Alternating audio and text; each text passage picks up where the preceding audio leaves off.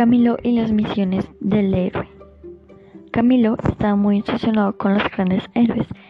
Él imitaba a varios superhéroes como Batman, Superman, Aquaman, etc. Camilo, como los imitaba mucho, se demoraba mucho haciéndolo y la mamá lo interrumpía porque siempre llegaba tarde al colegio. Camilo quería que hubieran superhéroes en la vida real, aunque sí habían héroes en la vida real, pero no con poderes, porque habían muchos conflictos, habían crímenes, robos y conflictos con la política. El tiranosaurio Rex. Rodolfo Rex es el profesor de español de Camilo. Rodolfo era el profesor más estricto del colegio porque provocaba mucho temor en el colegio y Camilo quería hacer una denuncia contra él o decirle al rector o al coordinador, pero ellos tres eran mejores amigos y era muy imposible. La costra. La costra es un grupo de maleantes porque cometían muchos males, como robos, amenazas y golpizas. Y nadie se acercaba a ellos ni manifestarse, pero Camilo estaba harto de tanto abuso. Prohibir a papá decir la palabra ahora no tengo tiempo como respuesta a todo. Don Francisco, como le dicen en su trabajo, la frasecita de ahora no tengo tiempo era la palabra favorita de Francisco. Como Francisco trabaja mucho, no tenía tiempo para Camilo ni para Fanny, como se llama la mamá de Camilo. Camilo quería pasar más rato con su papá para ayudarlo con las tareas o jugar con él, pero no se podía. Controlar a mamá con sus emociones. La mamá de Camilo tenía muchos problemas, tenía depresión y conflictos con la gente. Ella cuando está feliz es una mamá dulce y tierna, pero cuando está furiosa es una mamá que tiene mucho estrés y regaña, castiga. Octavio era en verdad un hombre muy ocupado y Camilo trataba de comprender las dificultades de su padre. Como Octavio trabaja mucho, él no tenía tiempo para su hijo. Camilo sentía mucha envidia con los vecinos porque todos, todos los días los niños jugaban con sus padres.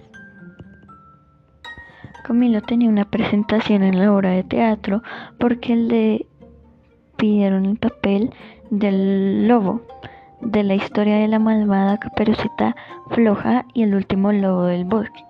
Ahí el lobo era el héroe, mientras Camilo corría en los bosques de cartón y la mamá aplaudiendo, Camilo se sentía muy triste porque el papá no vino a verlo. Camilo le dijo, ¿vas a ir, pa? Lo cual él respondió que prometo que haré todo lo posible para no perderme la obra. Antes Francisco era diferente y sí tenía tiempo para su familia y ahora es un hombre muy trabajador y sin tiempo.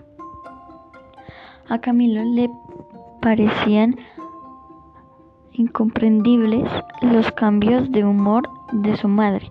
No entendía cómo era posible que pasara de la risa a los gruñidos con tanta felicidad. En el colegio habían muchas cosas divertidas y habían muchas cosas aburridas, pero todo era triste con la llegada del tiranosaurio Rex y don Evaristo. Evaristo es el coordinador de disciplina. En el tablero él escribió disciplina con mayúscula y con color rojo. Todos los del salón estaban aterrados que el coordinador dejó que los muros dijo que los muros tienen ojos y oídos. El grupo La Costra tenía su primera víctima, a quien apodaban Chanchis. Al descanso, Chanchis tenía un sándwich más largo que su antebrazo, y la costra amenazó a Chanchis para que le diera el sándwich, pero Chanchis contestó que si quieren un sándwich, que lo compren. La costra lo, sujetaron fuertemente de los brazos, le taparon la boca para que no gritara. La costra amenazó a Canches diciéndole que si los llega a denunciar, los va a pagar caro. mientras le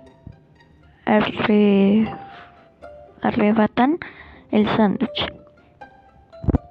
La gente mientras veía el, abuso se preguntaron por qué ellos no tienen padres.